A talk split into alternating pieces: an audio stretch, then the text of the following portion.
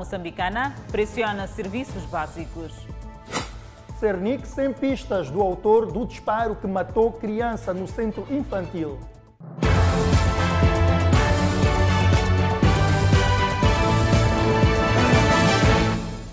Boa noite, estamos em direto em simultâneo com a Rádio Miramar e com as plataformas digitais. Quatro idosas quase foram linchadas por populares acusadas de feitiçaria no posto administrativo de Sábia, distrito de Moamba. A ação, frustrada pela Polícia da República de Moçambique, acontece depois da morte de três pessoas na comunidade. Uma madrugada que vai ficar marcada na vida destas anciãs, quase queimadas vivas pela comunidade, acusadas de feitiçaria. As três anciãs foram da sua casa durante a noite para a mata, onde já estava o fogo aceso para o linchamento. Tudo acontece depois da morte de três pessoas no povoado. Mortes no povoado imputada primeiro a esta anciã, viúva com mais de 70 anos, torturada e obrigada a identificar as outras amigas supostamente feiticeiras.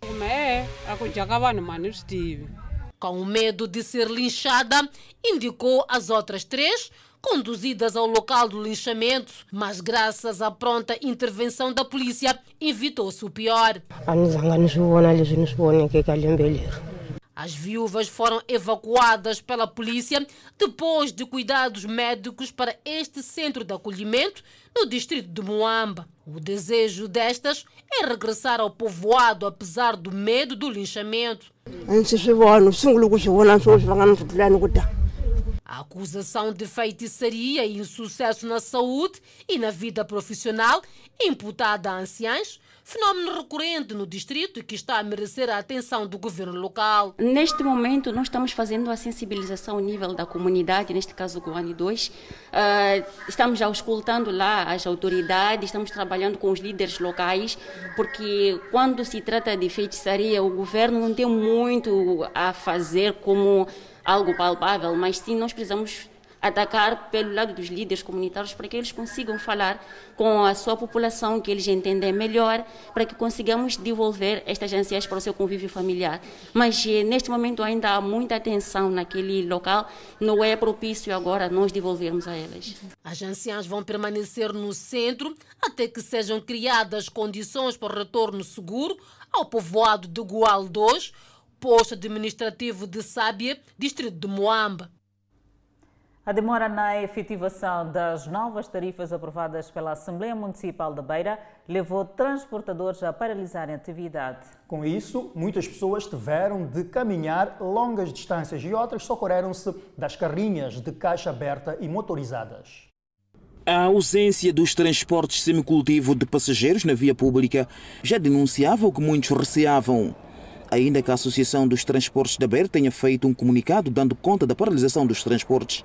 Em face da demora na efetivação da nova tarifa aprovada pela Assembleia Municipal da Beira, os munícipes não queriam acreditar no que estava a acontecer e tiveram que socorrer-se das carrinhas de caixa aberta e até de motorizadas para sua deslocação. Não acha, desde que estou aqui, das 6 horas até as horas, 8 horas, ainda estou aqui. Estamos mal, desde, desde que eu acordei às 6 até agora parado, não há chapa. Aqui estão parte dos motoristas e cobradores dos transportes semicultivo de passageiros que decidiram concentrar-se aqui na zona da Munhava. Como pode ver, estão aqui, enquanto os carros, neste caso, estão parqueados em outros pontos da cidade. Temos um mês e 15 dias à espera da resposta a nada. Ainda nós não sabemos se é o presidente do município está negado a assinar ou o ministro dos transportes está negado a assinar. Os motoristas e cobradores afirmam que, a continuar assim, a paralisação dos transportes de passageiros provocará outros contornos. Aqui agora o que nós estamos à espera é o próprio presidente do Conselho Municipal e o próprio ministro dos Transportes. Mais que isso, até mais logo ou até amanhã, vão encontrar nós, já paralisamos tudo, já queimamos, vamos montar, porque nós vivemos aqui. Nós somos chapeiros, daqui mesmo. Vamos descomandar aqui, sem mais nada, ninguém entra. Aqui na Munhava. O presidente da ATAB disse que, para além da demora na efetivação das novas tarifas aprovadas pela Assembleia Municipal, a paralisação na circulação dos transportes de passageiros, em parte, tem a ver com a falta de comunicação com o Conselho Autarco da Beira. A autarquia por esse simplesmente, não, não, não vou dizer que é desprezo, mas tem a sua forma de agir, de não responder até a gente tomar estas decisões. A paralisação, segundo Antônio Musicone, irá continuar até quarta-feira, dia marcado para um encontro com o governo e o executivo municipal. Nós estamos dispostos a esperar Sua Excelência, o Senhor Ministro, Sua Excelência, o Senhor Presidente do Conselho Municipal, segundo diz que ele, quarta-feira, dia 13, vai reunir conosco às 10 horas. De modo a garantir a ordem e segurança pública, diversas especialidades da Polícia da República de Moçambique foram destacadas para várias artérias da cidade da Beira. Com poucos autocarros, os transportes municipais da Beira não têm conseguido responder à demanda e quem está a tirar proveito desta situação são os mototaxistas. Estamos satisfeitos, o movimento mais ou menos está suficiente para trabalhar. A 16 de junho, a Assembleia Municipal da Beira aprovou as novas tarifas de transportes, acrescentando 5 meticais sobre o valor atual em cada deslocação dentro da cidade. Com cerca de um mês, isto é, após a aprovação das novas tarifas, ninguém sabe explicar o que está por detrás de não implementação das novas tarifas. O presidente do município disse que mandou a documentação para a administração estatal. É onde está parado os documentos, não tem a resposta. Sendo isso, ele não tem como liberar. Enquanto não houver uma solução do problema, os passageiros continuarão a ser os mais sacrificados. Vamos seguir com a transitabilidade. Está concluída a pavimentação da via que liga a Estrada Nacional número 1 ao interior da localidade de Matalane. É verdade, Adelaide. Eh, a via já em condições melhoradas começa a ser usada por veículos de transporte semicoletivo de passageiros. Via pavimentada, resultados imediatos. Veículos de transporte semicoletivo de passageiros entram para o interior da localidade de Matalane através da via recentemente pavimentada. Antes só circulavam os vulgo My Love. Antigamente era parte de chapas, caixas abertas, agora é uma mistura. Caixas abertas e TNS também estão a carregar. Estrada que coincide com o provimento de outros serviços em claros sinais de desenvolvimento de Matalane. Já temos a estrada e energia logo ao mesmo tempo, água potável, então tudo está um bocadinho fácil. Surgem, estão a ritmo razoável obras de construção de casas. Entende-se que isto é favorecido pela estrada, que facilita o transporte do material de construção. Assim que temos a facilidade da, da, da estrada, muitas pessoas até não, não gostavam de transportar o material para lá. Transportadores de material de construção satisfeitos. Que na altura, só para levar material daqui para Matalã era um processo, né? É, sofria os carros, mas agora mais ou menos. Dificuldades na mobilidade são já um passado. Há muito tempo era difícil mesmo eh, usar a estrada porque tinha covas. A pavimentação da via foi feita para facilitar o acesso à escola prática da polícia de Matalane. Por outro lado, o município de Maputo vai pavimentar a estrada adjacente ao mercado grossista que liga ao terminal rodoviário de Zempeto, a estrada nacional número 1. O local foi tomado por vendedores informais que dizem não terem sido indicados espaço alternativo. Dentro de dias para aceder à estrada nacional número 1, a partir do terminal rodoviário do Zimpeto, estará facilitado. Ou seja, a via adjacente ao mercado grossista, agora ocupada por vendedores, será pavimentada. O arranque das obras estava previsto para 6 de julho corrente. No local, algumas estacas já montadas. Dona Teresa vende roupa usada há mais de quatro anos e está preocupada. Essa informação mesmo nos deixa mesmo muito triste. Hum.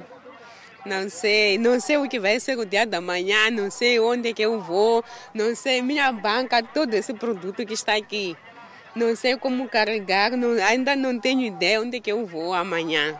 Vendedores, alguns informados das obras, Outros, como a Rihanna, nem por isso. Ainda nós confiamos aqui, não temos outro sítio a confiar. Pelo menos o município nos dá o espaço para nós poder o quê? revender. Quando eles nos dar o espaço, não vamos negar o quê? Sair daqui quando já temos o espaço para poder revender. Porque assim vai nos tornar difícil. Não vamos sair antes do governo quê? nos dar o espaço para nós poder revender.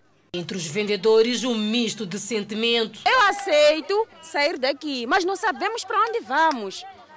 Nós decidimos o espaço para fazer a estrada. Estamos a pedir o sítio para ficarmos, para vendermos. É o nosso ganha-pão aqui. Mas também essa informação também é muito legal para esses também, por causa do sítio também é muito mau, né? Sim, aqui às vezes passa um carro, que... Mas, opa, negociante nunca vai sair porque é o sítio onde ele apanha pão, né? É difícil para sair. É uma via que deverá estar desocupada dentro de dias com a pavimentação da via que liga a Estrada Nacional a número 1. O município diz que o objetivo é descongestionar o tráfego que se registra no Parque Terminal Rodoviário do Zimpeto. Quem transporta passageiros a partir do terminal rodoviário do Zimpeto acolhe com satisfação o arranque das obras neste troço. Claramente que vai ajudar. Sim, e eu gostaria que os vendedores também saíssem ali para aquela rodovia ser aberta para os autocarros passarem bem. Porque ali na entrada sempre tivemos dificuldades de embates, acidentes e tal. Sim. As obras têm um prazo de 90 dias. Sem avançar os custos para a execução da mesma, o município de Maputo apela à colaboração e compreensão dos utentes da via.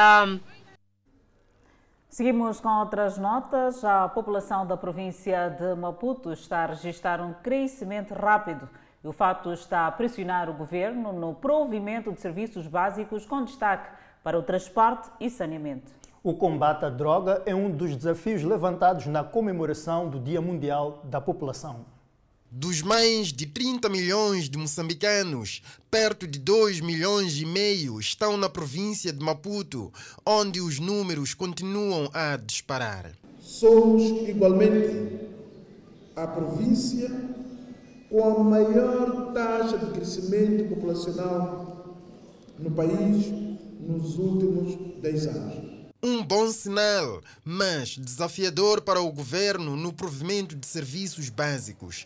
O transporte é dos principais. Desafios em relação ao transporte de passageiros Diariamente são mais de 600 viagens que nós registramos, na, 600 mil viagens que registramos na província.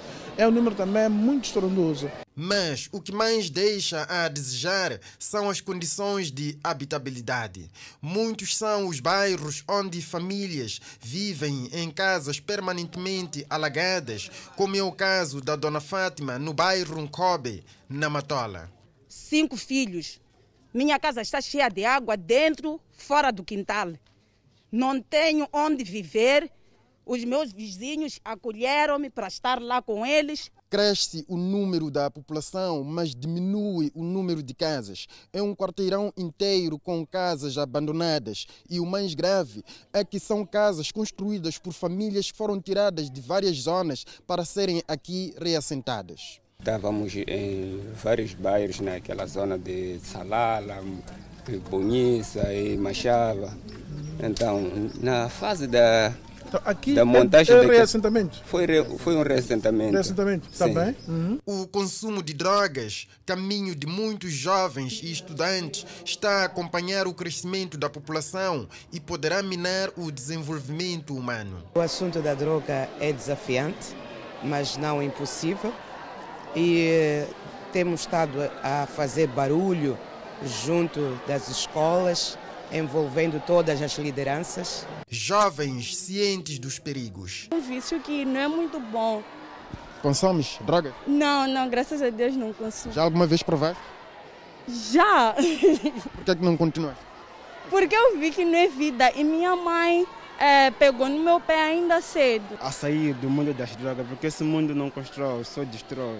Estes desafios foram levantados na comemoração esta segunda-feira do Dia Mundial da População. E na observância da segurança, aliado ao efetivo dos guardas, precipitou a invasão de reclusos na penitenciária distrital de Milães, que resultou em cinco mortos e dois feridos. O baleamento que resultou na morte de cinco reclusos e dois feridos ocorreu a 13 de junho passado, na penitenciária distrital de Milães, quando eles tentavam fugir das celas.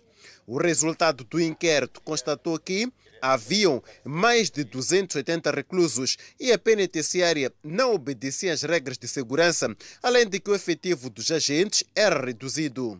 O agente que se encontrava no local apercebendo-se da tentativa de arrombamento do outro portão, efetuou disparos ao ar, visto que os reclusos persistiam no seu intento. Voltou a disparar, atingindo sete reclusos, dos quais cinco perderam a vida, sendo dois no local, três a caminho do Hospital Rural de Milães e dois feridos ligeiros.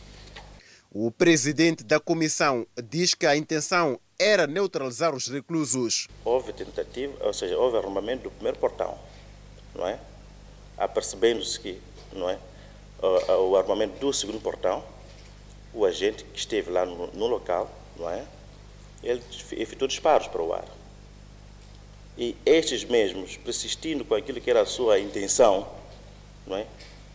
o agente viu-se é? em abrir fogo para neutralizar. A intenção não era exatamente esta que vocês estão aqui a referir, de matar. Era para neutralizar, porque, avaliando com o pouco efetivo que é que nós referimos, e pelo número dos, do, do, do, dos reclusos que o penitenciário naquele momento albergava, era um caos de risco na, naquilo que era a segurança, tanto da própria penitenciária, no local, e como do distrito, quiçá da província em geral. E para já foram tomadas as medidas de segurança que faltavam até no dia do sucedido, segundo as autoridades. Uh, é, é, a razão pela qual que nós colocamos dentro do nosso relatório as facilidades que nós encontramos, não é? É tínhamos o número reduzido de, agentes não é? e reforçamos a segurança. Se nós estamos a dizer que reforçamos a segurança é porque há, há, um, há, um, há um pequeno, eh, eu diria o seguinte, devíamos ter não é, tido lá um, um número de agentes compatível com aquilo que era, que era, que era o número de reclusos.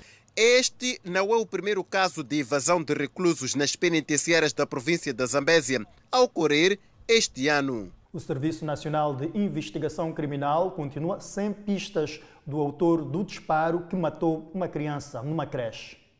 Uma morte ainda sem explicação e uma incógnita sobre os autores do disparo que alvejou a menor dentro do centro infantil. O Serviço Nacional de Investigação Criminal na cidade de Maputo confirma tratar-se de uma bala perdida. Literalmente tratava-se é, de, de, de, de, uma munição, é, de uma arma de fogo do tipo AK-47. Estes fatos ocorreram dentro de uma, de uma sala de aulas. É, a perícia feita foi possível verificar no, no, no, no, no topo ou na, na, nas chaparias da, da mesma, do mesmo estabelecimento uma perfuração deste possível, deste possível uh, objeto, perfurante, estava a dessa, dessa, dessa, desse projeto, que teria alvejado uh, a menor.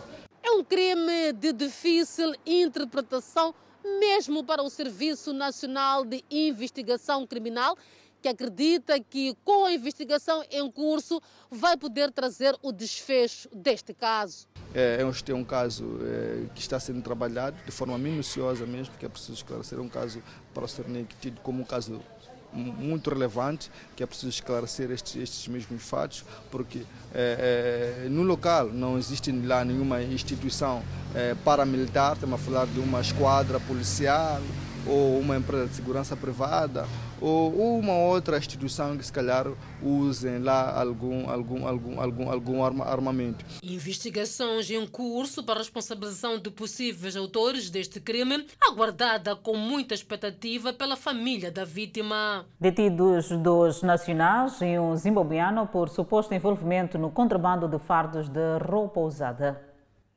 Três suspeitos, dentre os quais dois nacionais e um zimbabuiano, acabam de ser detidos, acusados do crime de contrabando de fardos de roupa usada. A mercadoria estava nessa caminhoneta e transportava 173 fardos com destino a Zimbábue, terra do dólar e bode. É nessa cena que a polícia deteve esses três cidadãos, eh, dentre eles um zimbabuiano e dois nacionais, que pretendiam eh, contrabandear cerca de 173 sacos de fardo de roupa usada, vulgarmente conhecida por calamidade. Foi possível efetuar a detenção deles de imediato, não só bem como a apreensão do referido produto que estava na posse deles. Parecia uma viagem longa, mas tornou-se curta graças à polícia de fronteira que esteve atenta na fronteira de Machipande, caminho onde cruzam nacionais e estrangeiros. Eu não consegui falar com o tal, o tal motorista quando ele cobra, quando carregar essas coisas, porque ele não está. O proprietário da viatura distancia-se do crime, apenas alega que deu a viatura por aluguer e não sabia que a viatura iria se envolver no contrabando de fardo de roupa usada. Eu sou o dono da viatura, sou transportador. O motorista é que pode saber porque o carro é de aluguer. Estava na praça, acho que ele foi alugado com os senhores do produto e foi encontrado na posse, acho que estava, estava na, na via da, da fronteira. Este é o segundo caso de contrabando de fardos de roupa usada a registrar-se no distrito de Manica, província do mesmo nome. E em conexão ao crime, quatro nacionais e dois zimbabuianos já foram detidos pela PRM e Polícia Fronteira. A delegação do Instituto Nacional de Segurança Social em Inhambane vai contar com um novo edifício, cuja primeira pedra foi lançada esta segunda-feira na cidade de Machis pela secretária de Estado Ludmila Maguni. É a primeira instituição pública de nível provincial a ser construída fora da chamada Zona Cimento da cidade de Machis. O novo edifício do Instituto Nacional de Segurança Social será erguido no bairro Rumbana, numa área de mil metros quadrados. Este é o novo espaço onde será colocado o edifício do Instituto Nacional de Segurança Social, Delegação Provincial de Inhambane. As obras iniciaram em julho corrente, num prazo de 15 meses. O investimento é de pouco mais de 160 milhões de meticais. O empreendimento da Delegação Provincial de Inhambane vai comportar dois pisos e será implantado numa área de cerca de mil metros quadrados para o funcionamento dos serviços, incluindo espaços para o arrendamento, para a rentabilização da infraestrutura e uma sala de conferências. Acreditamos que será mais do que suficiente para que os funcionários da delegação possam trabalhar em condições condignas bem como contribuir para uma, um melhor atendimento ao cidadão. O sistema de segurança social em Inhambane abrange acima de 120 mil beneficiários, incluindo trabalhadores por conta própria, mais de 7 mil empresas e perto de 3 mil pensionistas. Para a secretária do Estado em Inhambane, o desafio passa por sensibilizar os trabalhadores por conta própria a se inscreverem no sistema de segurança social para garantir a sua proteção social e das suas famílias. Ludmila Magune alerta aos trabalhadores por conta própria que não basta se inscrever, é necessário garantir o pagamento. Queremos incentivar a este grupo de trabalhadores a recorrer às plataformas de pagamento que permite que o façam sem ter sem ser necessário abandonar o seu posto de trabalho, que, que tem sido uma das maiores reclamações. Ao INSS, apelamos para que continue a divulgar massivamente as plataformas disponíveis para permitir que os trabalhadores por conta própria paguem tempestivamente as suas contribuições. A observância ao padrão da qualidade exigida e o cumprimento do prazo foram as recomendações deixadas ao empreiteiro. António Costa, primeiro-ministro português, cancela a visita oficial a Moçambique devido a incêndios que afetam o seu país. Mais de mil bombeiros lutam para controlar três incêndios florestais que devastam há vários dias áreas do centro e norte de Portugal. António Costa, primeiro-ministro de Portugal, cancelou sua visita oficial a Moçambique, que estava prevista para os dias 11 e 12 de julho. Este adiamento deve-se a previsões meteorológicas que indicam o agravamento muito sério do risco de incêndio rural. António Costa contactou telefonicamente o presidente da República, Filipe Nunes, explicando a situação.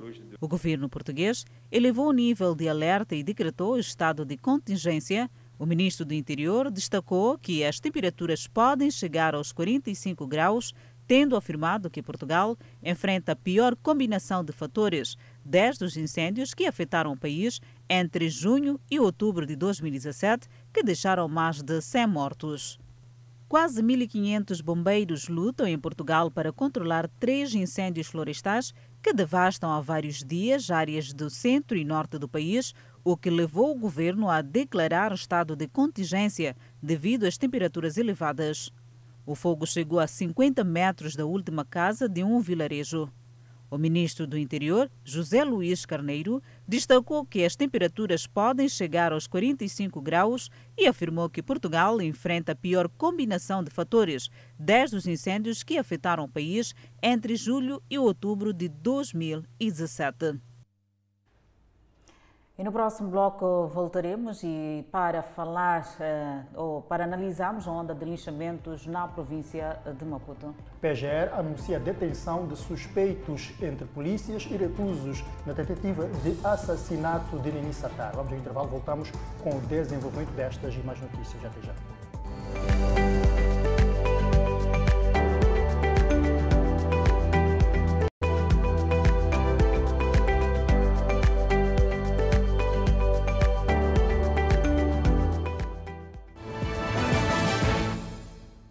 Estamos de volta e vamos priorizar a análise. Quatro idosas quase foram linchadas por populares acusados de feitiçaria na Moamba, província de Maputo. Este será o tema de debate. Do outro lado do estúdio, já posicionados o analista Daniel Mafumo e Adelaide Isabel.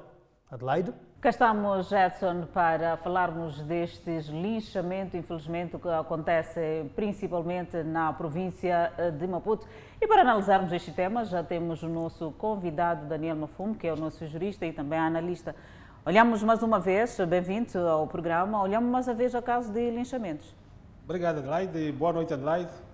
E boa noite a todos os telespectadores da televisão Miramar.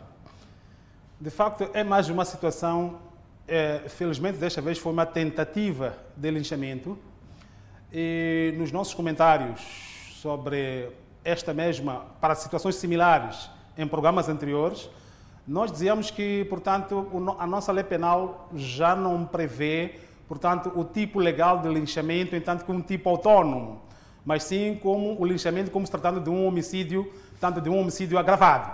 Não é? E, e, sendo um homicídio agravado, portanto, aí tem uma forma de, de, de punição. Não é? Desta vez, graças a Deus, tudo correu bem, no sentido de que, portanto, não houve a concretização do acto relativamente àquilo que aconteceu, é, portanto, na, na, na, no posto administrativo de Maloana, na, província de Maputo. Mas eh, esta, esta, esta, esta situação, eu olho aqui em, em três vertentes. Estamos a falar de pessoas idosas, não é? E possivelmente pela, pela, reportagem, vê-se desde logo que são pessoas idosas é, até certo ponto vulneráveis. Não é? Então eu olho isto em três vertentes. É, temos a vertente social, a vertente política e a vertente jurídica. Sendo que, na vertente social, toda a sociedade deve assentar, deve alicerçar-se, portanto, em valores que permitem a convivência de todas as idades. Cada um de nós tem o direito de viver nesta sociedade, independentemente da sua idade. Estaríamos a chamar a ética e a moral. Exatamente. Sociedade. Isto não Exato. pode relevar de forma nenhuma, no sentido de que alguém, quando tem a sua idade já um pouco avançada, aliás, o que é que a própria Constituição ou a própria lei da proteção da pessoa idosa chama de idoso? Diz-se idoso toda aquela, toda aquela pessoa, todo aquele indivíduo que tem uma idade igual ou superior a 60 anos. Quer dizer, a partir dos 60 anos já é pessoa idosa. Então, essa pessoa, do ponto de vista social, merece uma proteção social de todos nós. Todos nós temos que promover, portanto, os direitos, temos que divulgar aquilo que é ou que são os direitos da pessoa idosa. A pessoa idosa tem que ter espaço na nossa sociedade.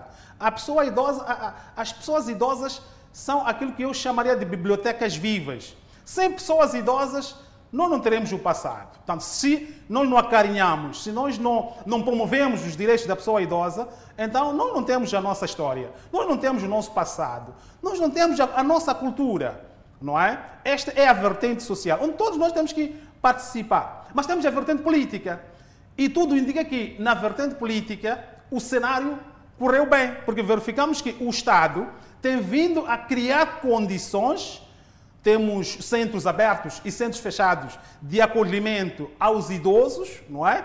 E vimos que, desde logo após ou, ou, ou, depois daquela denúncia da situação, daquele facto, portanto, depois da denúncia, a polícia interveio a tempo, conseguiu estancar a situação e o Estado, não é, ali conseguiu imediatamente acolher aquel, aquelas idosas no centro, centro, de acolhimento. De acolhimento. E para que o pior não acontecesse. E aquelas quatro idosas, do momento, porque estão num centro de acolhimento, aí está a relevância fundamental do papel do Estado, não é? Portanto, estão acolhidas num centro de acolhimento e, portanto, é, é, é, enquanto se aguarda que as condições se normalizem na comunidade. Lá Esta onde, é a segunda vertente. Lá, sim, é a, lá, lá onde que as idosas vivem. Então, enquanto se normaliza a situação, vão ficando no centro é, de, de, de acolhimento. Ok, tudo bem. Mas para quando é que as pessoas têm que ficar no centro, no centro de acolhimento? Por medo. Se nós vamos a, a, a, a verificar e analisar bem a situação, possivelmente as quatro idosas estão a ser vítima é, de um boato, de um rumor, de que, portanto, elas praticam a feitiçaria, porque diz ali que na comunidade apareceram três, quatro pessoas e aquelas quatro idosas, primeiro, elas são acusadas de ter uma implicação direta na morte da, daquelas quatro pessoas da comunidade, né? Por, acusadas de feitiçaria. Mas, ok, isto é a questão da magia negra, não é? Portanto, tem uma questão da magia negra. Como é que alguém perdeu um ente querido, não é? Perdeu um ente querido e a partida vai dar uma suspeita a uma pessoa de terceira idade. Quando mora alguém na comunidade, então agora já a doença não vale. Com aquele tipo de enfermidade não vale, o que vale é a feitiçaria. É assim mesmo. Eu acho que não. Absolut... Tanto que até nesta zona é quase que proibido ter idosos.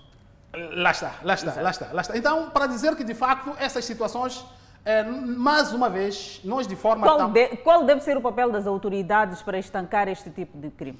Bom, conforme nós dissemos e, e verificamos agora, foram, foram foram acolhidas aquelas idosas num centro de, de, de, de, de coisa, num centro de acolhimento. As autoridades tiveram aquele papel, a polícia também atuou atempadamente. Mas se não formos a prestar muita atenção, sob o ponto de vista da vertente eh, eh, jurídica, havemos de perceber que, por exemplo, a nossa, temos a lei número 3 barra 2014, de 5 de fevereiro, que é a Lei de Proteção da Pessoa Idosa, que, que no seu artigo 24, portanto, até estabelece determinadas molduras penais não é? Determinadas sanções contra pessoas que praticam a violência contra a pessoa idosa. Mas, para além disso, se formos a verificar o próprio Código Penal, o Código Penal já traz um regime, é, um regime favorável na proteção da pessoa idosa. Por exemplo, aquele que, aquele que comete um determinado crime, não é? aquele que comete um determinado crime contra a pessoa idosa, imaginemos que é, é, é, em termos de, de, de, um crime cometido contra um cidadão comum, alguém tenha que gozar de uma pena não privativa da liberdade, as pessoas que cometem crimes contra, contra idosos ou contra a pessoa idosa, é, portanto, a lei veda que essas pessoas possam gozar de uma medida não privativa da liberdade. Quer dizer, a pessoa que comete o crime contra um idoso, o lugar específico e especial para esse indivíduo é cadeia não é? Portanto, a pessoa vai à cadeia, não, não, não tem outra situação. E mais, se não formos observar a lei penal, não é? Portanto, na, no capítulo da liberdade condicional, verificaremos que, portanto, a liberdade condicional portanto, é concedida àqueles indivíduos que cumprem uma pena, cumprem metade da pena, depois de, se foi condenado a 10 anos, é, cumpridos os 5 anos, a pessoa pode sair em liberdade condicional. Mas se for a cometer um determinado crime contra a pessoa idosa, essa liberdade condicional é agravada, por exemplo, em, em três quartos. Vamos imaginar uma pessoa que tanto cometeu um homicídio, neste caso iam sofrer um homicídio, aquelas quatro idosas. Exatamente. Imaginamos alguém que cometeu um homicídio voluntário contra uma pessoa idosa. A razão do sujeito da vítima agrava em três quartos. Imagina que o juiz condena. A, a, e, no, e, no, caso de Maluana? Okay. Voltamos a olhar o caso de Maluana. Como é que podemos enquadrar este tipo de crime? Sim, se, se, nós, se, se, nós formos a verificar, portanto, a situação da, da, da Maluana, Maluana estávamos a perceber que se trata, portanto, de pessoas que cometeram, o, o, quer dizer, que cometeram aquele crime, mas é sob suspeita de prática de roubo de gado. Ali a questão não era mas o fenômeno é o mesmo. O fenômeno é o mesmo, o fenômeno é o linchamento, não é? Mas o linchamento já não existe como um tipo legal de crime autônomo no Código Penal. O, lixamento é um homicídio agravado, em que pode variar dos 20 a 24 anos em termos de punição. Por isso, a situação da Maluana está a falar de uma situação de suspeita de roubo. Já sabes que quando eh, nós lidamos com crimes eh, cometidos por grupos populares, ali o que, o, o, o, que, o que existe são suspeitas, não porque as pessoas têm provas. Agora aqui estamos a verificar a situação de suspeita de feitiçarias a pessoas idosas. Mas desculpa lá, é que todos nós estamos a caminhar para a, a, a terceira idade. A terceira todos idade. nós estamos a ir para lá. Então, daqui a pouco, portanto, todos nós vamos ser acusados de feiticeiros, é assim mesmo. Que sociedade é que nós vemos? Que sociedade é que nós queremos? Que trabalho deve ser feito para estancar este mal, olhando para a sociedade no seu geral? Bom, isto está, está desde logo claro que nós precisamos de uma ação coletiva, muito combinada. Isto é uma questão da agenda nacional. Nós precisamos de sentar e debater isto. Isto, isto não, é, não é uma questão de brincadeira. Se nós deixarmos agora a partida, isto pode trazer transtornos elevados para o país. Então, o Estado tem que sentar, a Igreja tem que sentar, a sociedade civil tem que sentar, é, os líderes comunitários devem sentar. Temos que sentar ao nível do bairro, lá no quarteirão, lá no nosso bairro, no nosso distrito. O líder comunitário, o chefe do quarteirão, o chefe de 10 casas, o secretário do bairro, o administrador distrital, o governador. Temos que sentar e colocar isto numa agenda nacional, para que a população não recorra à justiça pelas próprias mãos, porque estamos a falar de uma justiça baseada em rumores, uma justiça baseada em suspeita. Então, cada um de nós vai ter que hoje em dia ser sacrificado porque foi suspeita e, se vimos nessa, nessas quatro idosas, há umas duas ali que. É, Apenas são suspeitas por serem amiga da, da, da principal. Da outra, então. E, e, onde que isto, onde que este tipo, tipo de meio de prova foram. Quer dizer, a pessoa fica sacrificada, não há meios de prova. Não conseguimos provar o envolvimento da pessoa. Então, a nossa sociedade não pode caminhar para esse tipo de situações. Não podemos caminhar para esse tipo de cenário. Quer dizer, cada um de nós, quando evolui, basta ter 60 anos, então agora já é feiticeiro. Minha mãe tem 60, tem 70, 80 anos, já é feiticeiro. É assim mesmo. É? Então, que tipo de sociedade é que nós queremos? Nós temos que ter uma sociedade onde todas as idades têm espaço para conviver, não é? Sim. Olhando para esses espaços para conviver, olhamos, eh, falava aqui de umas três vertentes, falava da, da justiça, falava uh, da sociedade e também da religião. Qual deve ser o papel, neste caso, uh, da sociedade? Porque a religião tem um papel de poder promover a paz e o bem-estar de cada um dos seres humanos. Tudo bem. Portanto, conforme eu, eu dizia, a sociedade tem que se moldar em valores.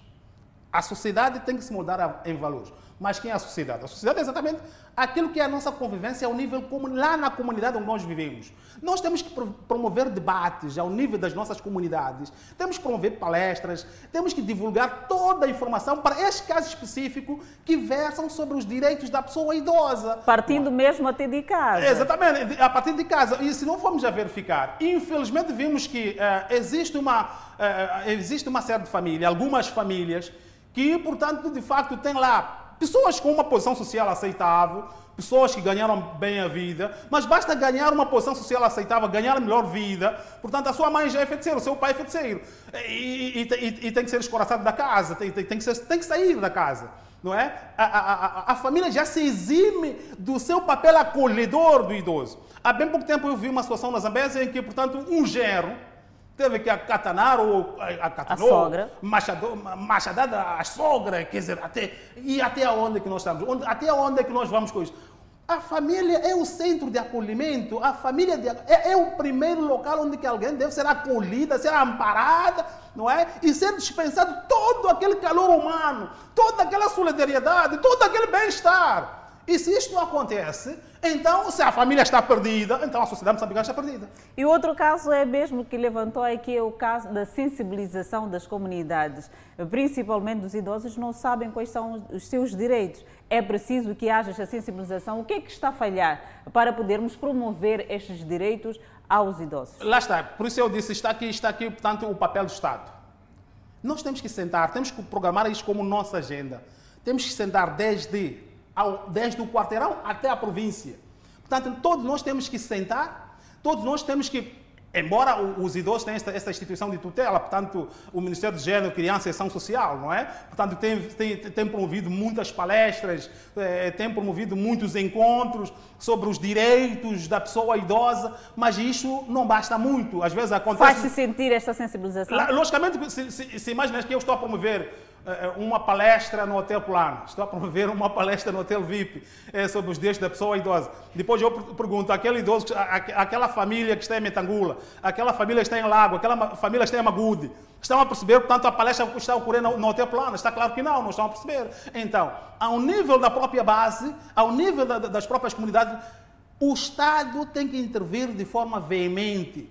Uma sociedade sem o idoso não tem história. Uma sociedade sem o idoso não tem passado. E eu acho que Moçambique não precisa disto. Moçambique precisa ter a sua história. Moçambique tem muita história para contar não é? aos jovens, aos adolescentes. E se nós hoje em dia estamos a violentar o nosso idoso, estamos a violentar a, a, os nossos, os nossos é, é, idosos, o que é que vai ser o futuro de Moçambique? O futuro de Moçambique fica comprometido. Ficamos uma sociedade sem cultura, uma sociedade sem nada. Então, a sociedade, lá na família. A transmissão família, de conhecimento. A transmissão de, de, de, de, valores de geração para geração, não é? O, é preciso saber que o idoso de hoje foi, portanto, o jovem, foi o adolescente, foi a criança de ontem. Então, todos nós. É preciso que as pessoas percebam que todos nós estamos a caminhar para lá. E isto, um dia qualquer, vai ser bastante doloroso Cada um de nós, portanto, é quando chegar aos seus 60 anos e começar a ser acusado de ser feiticeiro lá em casa. Esta é a importância da promoção dos direitos, como promovemos os direitos da criança, os direitos da juventude e tantos outros direitos. Por, por isso é que, que nós é... estamos a dizer que a nossa lei penal, se formos, se formos a verificar, portanto, todo tipo de violência criminal que acontece contra a pessoa idosa, mas também lá a pessoa, contra a criança e mulher grávida. Portanto, são o, a, a, a, os três tratos que a lei penal tutela de forma severa. Portanto, todo tipo de crime cometido contra essas pessoas, o, o, o, o, infrator, o agente de crime neste momento, em caso de ser condenado, nunca pode se permitir que goza de uma pena priva, não privativa de liberdade, não pode se pagar a multa, sair, não, não, não. Quando cometer qualquer violência criminal contra uma pessoa idosa, portanto, forçosamente tem que ir à cadeia.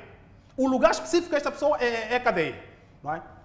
Doutor Mafumo, um fato curioso é que estes crimes nos últimos tempos acontecem mesmo na província de Maputo. O que é que está a acontecer na província de Maputo? Talvez perguntar o que, é que está a falhar na província de Maputo. Será a, será a sensibilização? Será o tal trabalho de base que está, estamos aqui a falar? Será a, a coordenação institucional? Ou será a comunicação? Então, o que é que está a falhar na nossa província de Maputo? Porque já tivemos situações em que tínhamos a província de Sofala, em particular, portanto, na cidade da Beira. Na cidade da Beira, eh, era, era, era, o centro desse tipo de prática, mas não se esqueçamos que nos anos 2008, 2009, 2009 o berço já foi mesmo a própria cidade de Maputo, não é? E agora já temos a província de Maputo. Então, o que é que está a falhar na província de Maputo? Significa que todas as autoridades, a sociedade civil, a igreja, os médicos tradicionais, principalmente esse tipo de crimes, de, de, de, de é, é, é, essas acusações de, bruxaria, essas acusações de magia negra ou magia negra africana. Normalmente esse tipo de situações ocorrem, não é? Porque alguém perde um ente querido em casa, depois, meia volta depois, vai a um médico tradicional, para eu, eu perdi meu marido, perdi meu filho. Não, mas é, é, é aquela velha da vizinhança. Estamos com o nosso médico tradicional. Qual é o papel do nosso médico tradicional? Ainda temos que verificar muito bem, portanto, qual é o papel do nosso médico tradicional. Temos que envolver os médicos tradicionais. Não podemos nós, portanto, criar esse tipo de cenários de de violentar violência contra a pessoa idosa. Doutor Monfo, muito obrigada por ter aceito este convite uma vez. Falamos do linchamento desta feita, não se efetuou, mas saibamos que é preciso proteger os idosos, eh, que os jovens de hoje são os velhos do amanhã. É desta maneira que lançamos o sinal para si, Edson Yang. Muito bem, ficou o espaço de análise onde o linchamento esteve em destaque. Portanto, o Gabinete Provincial de Combate à Corrupção na Zambésia registrou mais de 120 casos de corrupção envolvendo servidores públicos. Desenvolvimento desta notícia para acompanhar logo após o intervalo. Até já.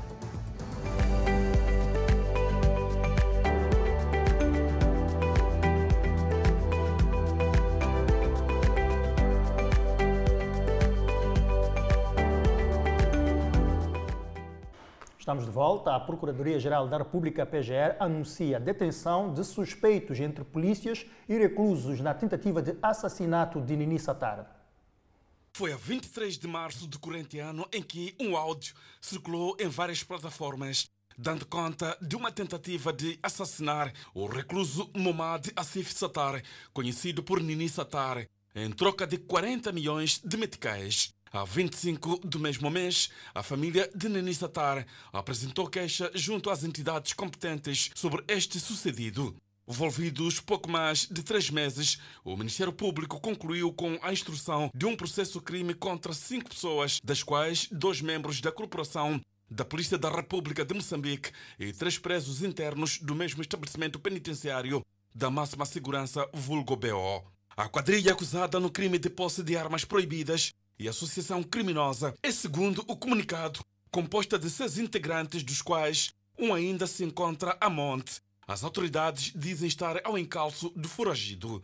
Para concluir o comunicado, as autoridades continuam a apelar à população para denunciar quaisquer ilicitudes de que tenha conhecimento. O Gabinete Provincial de Combate à Corrupção na Zambésia registrou mais de 120 casos de corrupção envolvendo servidores públicos. O setor da educação, saúde e autoridade tributária são os que mais casos de corrupção apresentam. O abuso de cargo e funções pelos servidores públicos afetos à unidade de gestora e executora de aquisições são casos que têm lisado mais o Estado. Desde novembro até esta parte, a tendência é mesmo de aumento.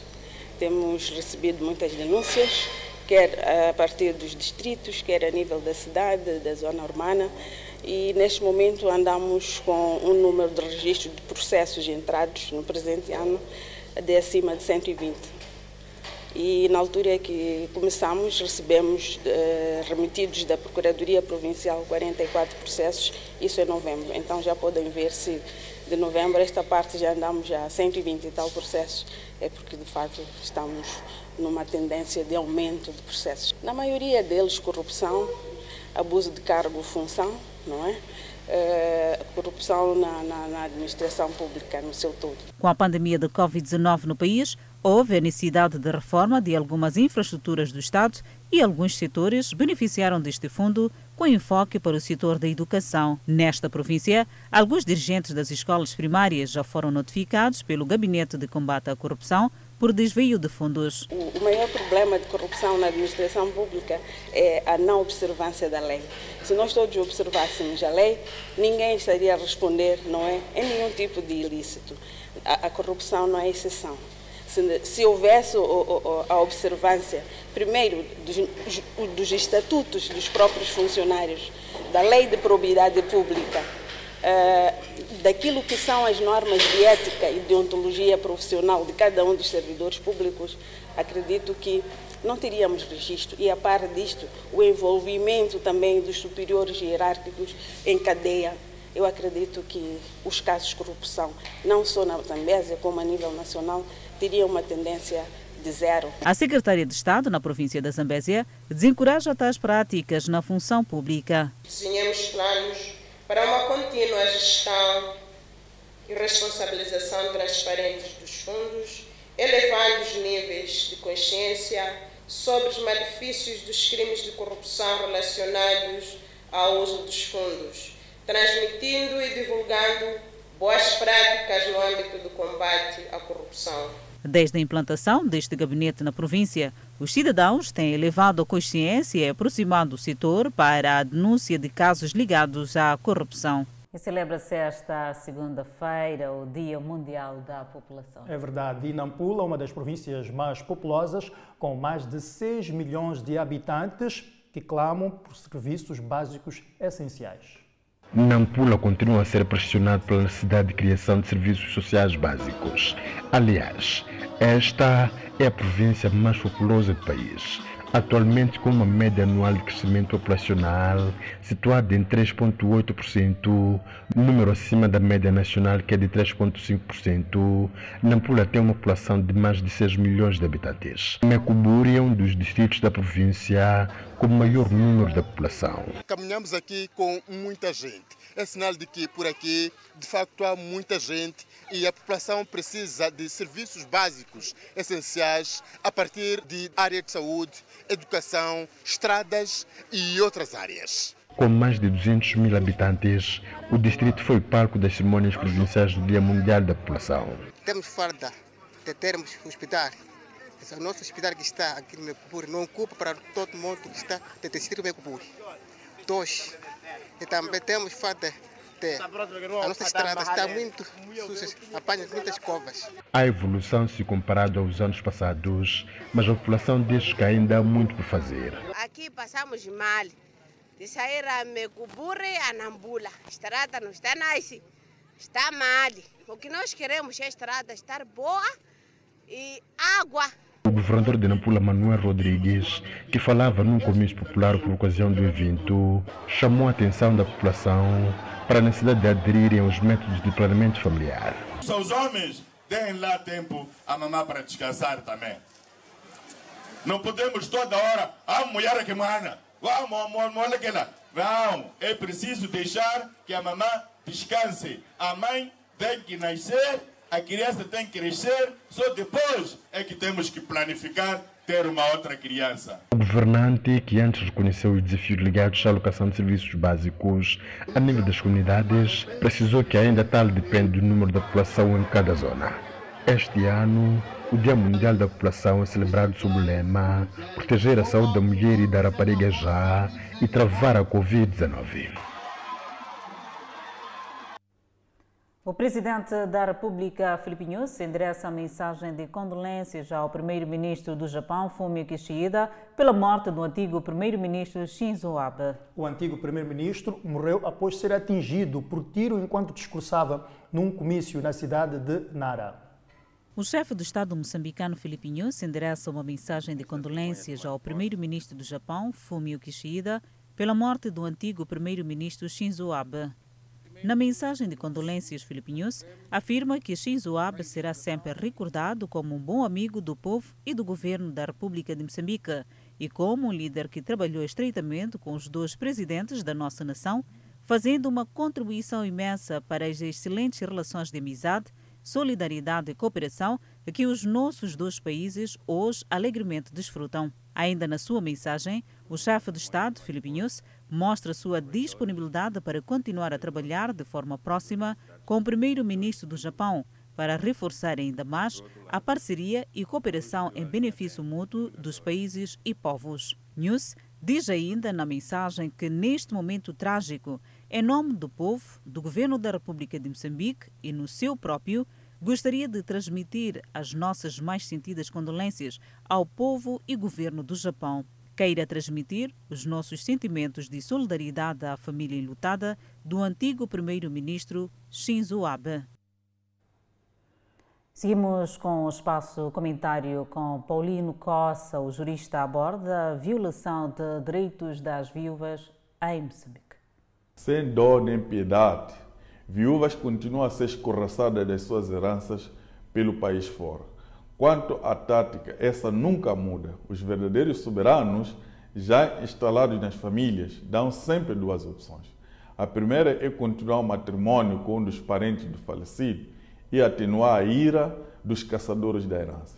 E a segunda é abandonar tudo e todos depois de pichada de feitiçaria, numa prática milenar que nem opção de defesa sequer dá às suas vítimas mergulhada até ao pescoço nessa tradição insana que mais se confunde com escravatura, a comunidade local apenas serve de caixa de ressonância dos ditados do que detém a faca e o queijo. E os soberanos, porque sabem que não sabem o que de sucessões deviam saber, sempre buscam afastar a lei, perpetuando a falaciosa tradição. E o que a lei prevê sobre esta matéria não é nada mais, nada menos do que justiça social a favor de quem, lado a lado com o falecido, construiu o despojo.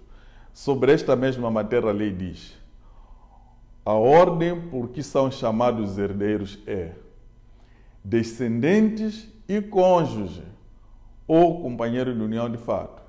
Esta verdade jurídica que devia prevalecer é sempre afastada e no seu lugar colocada a corrida sem limites dos que buscam bens alheios, custa o que custar.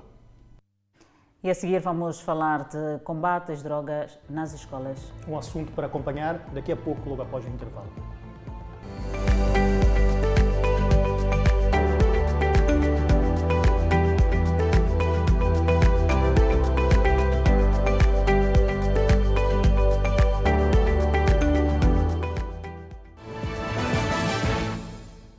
De volta ao Fala Moçambique. A seguir vamos falar das consequências do consumo de drogas no país, que várias vezes culmina com o desenvolvimento das doenças mentais.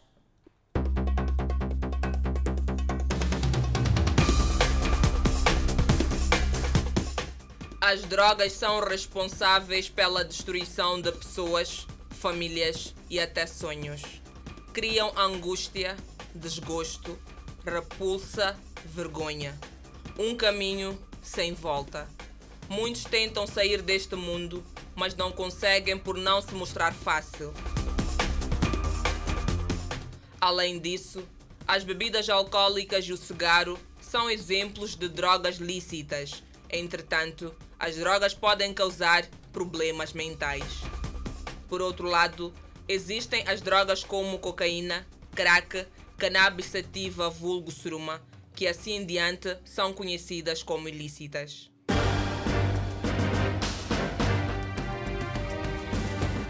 O cenário de consumo de drogas em Moçambique está cada vez mais assustador. E agrava-se a isto o consumo cada vez mais precoce. Temos consumo cada vez mais precoce de, de, de drogas, com enfoque à heroína. É, temos consumos a partir dos 13, 12 anos. Isto faz troça qual, a qualquer pai, a qualquer homem de bem. 12, 13 anos nunca se imaginou que se fosse consumir é, heroína, não é? E a disponibilidade da droga, a disponibilidade da droga na rua é cada vez mais grande, está facilitada, a droga está facilitada, ok? Está facilitada e infelizmente durante a prática clínica percebemos que muitos destes rapazes, neste caso, começam a consumir na escola. Para um adolescente que consome drogas prematuramente, é quase impossível não desenvolver uma doença mental devido à formação desse menor. A incidência para um adolescente é maior. Para um na fase precoce, neste caso, é maior porque ele tem um cérebro ainda em formação. Ok? Tem um cérebro ainda em formação e, no entanto, envenenamos, metemos lá a droga. Então, é quase certo que vá para uma doença mental. E não queremos com isto dizer que um adulto não, tem, não, tenha, não, tenha, não tenha o risco de incorrer a uma doença mental. Pode também incorrer, mas é mais grave e é quase certo que um adolescente ou um menor caia para uma doença mental.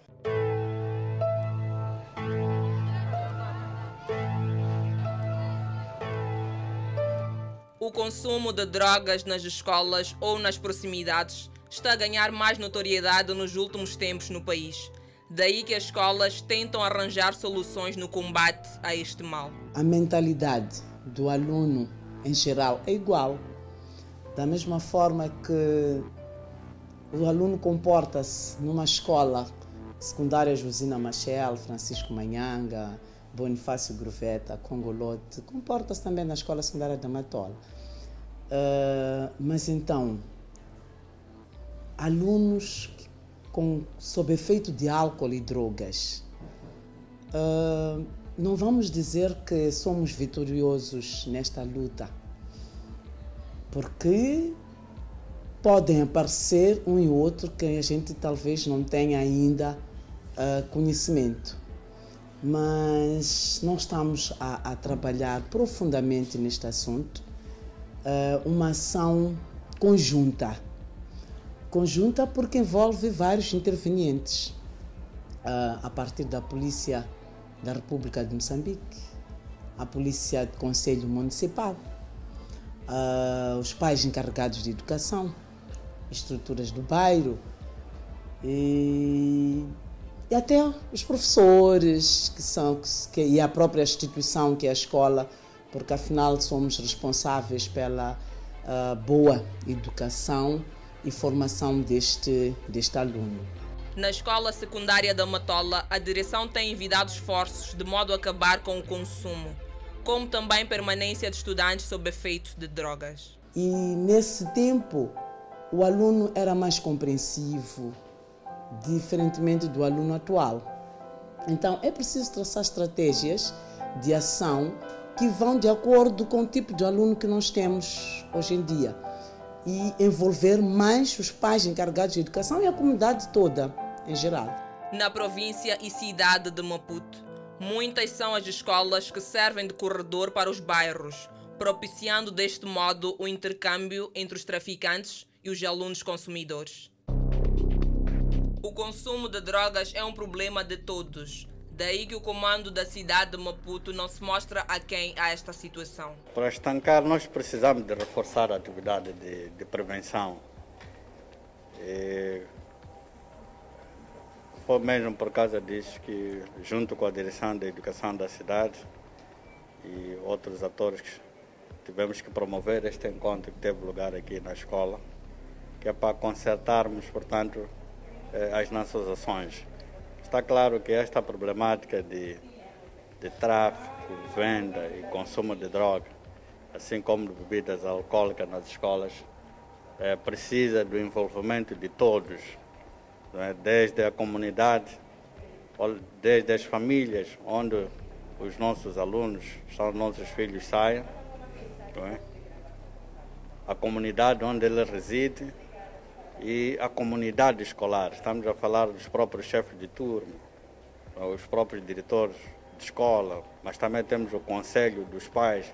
Então precisamos aqui de envolver todos esses atores que são relevantes para o reforço das medidas de prevenção e combate. A família tem um papel preponderante. A ação da polícia é determinante, sim senhor, mas é a ação da polícia nesse processo de educação há de ser sempre uma ação secundária para intervir sobre um mal que já está instalado.